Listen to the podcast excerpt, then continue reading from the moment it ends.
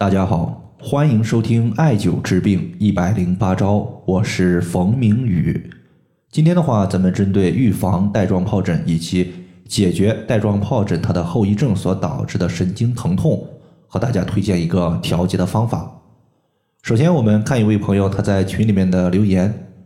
这位朋友他说：“冯明宇老师，我母亲今年五十一岁了，大概在一两个月以前。”我母亲的腰部和背部出现了一些疱疹，后来呢，经过医院确诊为带状疱疹。现在有个问题就是疱疹已经没有了，但是带状疱疹的区域经常出现神经的疼痛，医院开的药也没有什么效果。请问老师有没有好的建议？带状疱疹我们也称之为缠腰龙或者是缠腰火丹。之所以此类病症它的疱疹解决之后遗留下来神经疼痛。多半呢和余毒未清有关系，大家可以观察一下，凡是带状疱疹好了，但是有后遗症留下来的朋友，要么他是年龄在四十五岁或者是五十岁以上的朋友居多，要么就是个人的身体素质以及免疫力低下的朋友居多。因为病症它被解决之后，一部分人呢由于个人的阳气不足、免疫力低下，无法把残余的毒素排出体外。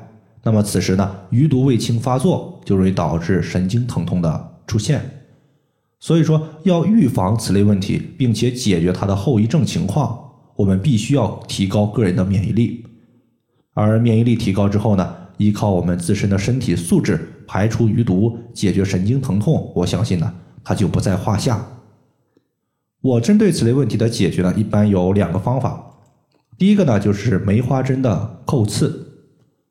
梅花针，它也叫做七星针或者是皮肤针，它的一端外形呢，就相当于是一个有七个针头的小锤子，另一端呢，就相当于是有一个长长的弹性手柄。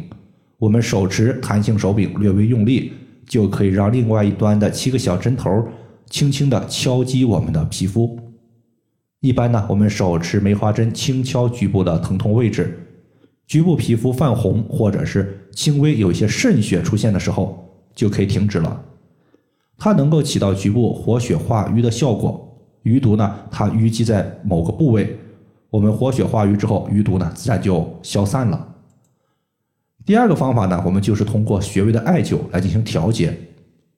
针对此类问题，首先疼痛部位的患处艾灸肯定是少不了的，大家呢一定要做。除了患处之外呢，远端穴位搭配，我们一般常用的有三个穴位，分别是足三里穴、太冲穴和太溪穴。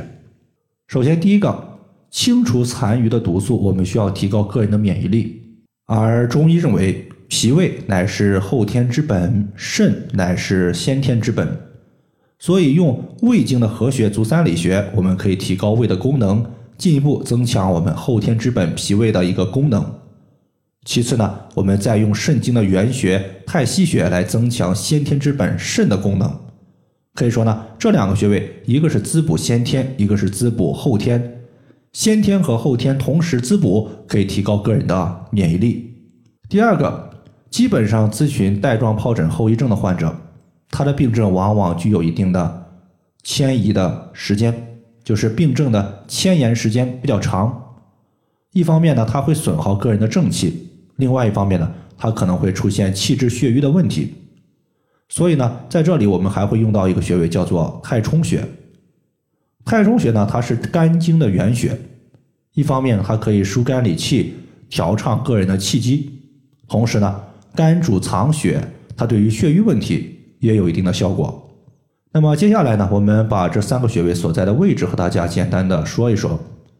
第一个是足三里穴，我们屈膝九十度。在小腿的前外侧有一个凹陷，从这个凹陷往下三寸就是足三里。太溪穴呢是在足内踝的最高点和脚后跟连线的二分之一处。太冲穴，我们先找到第一和第二脚趾，顺势向上推，在它两个骨头夹角的前方有个凹陷，就是太冲穴的所在。好了，以上的话就是我们今天。针对带状疱疹以及其后遗症的一个情况，它的调节方法就和大家分享这么多。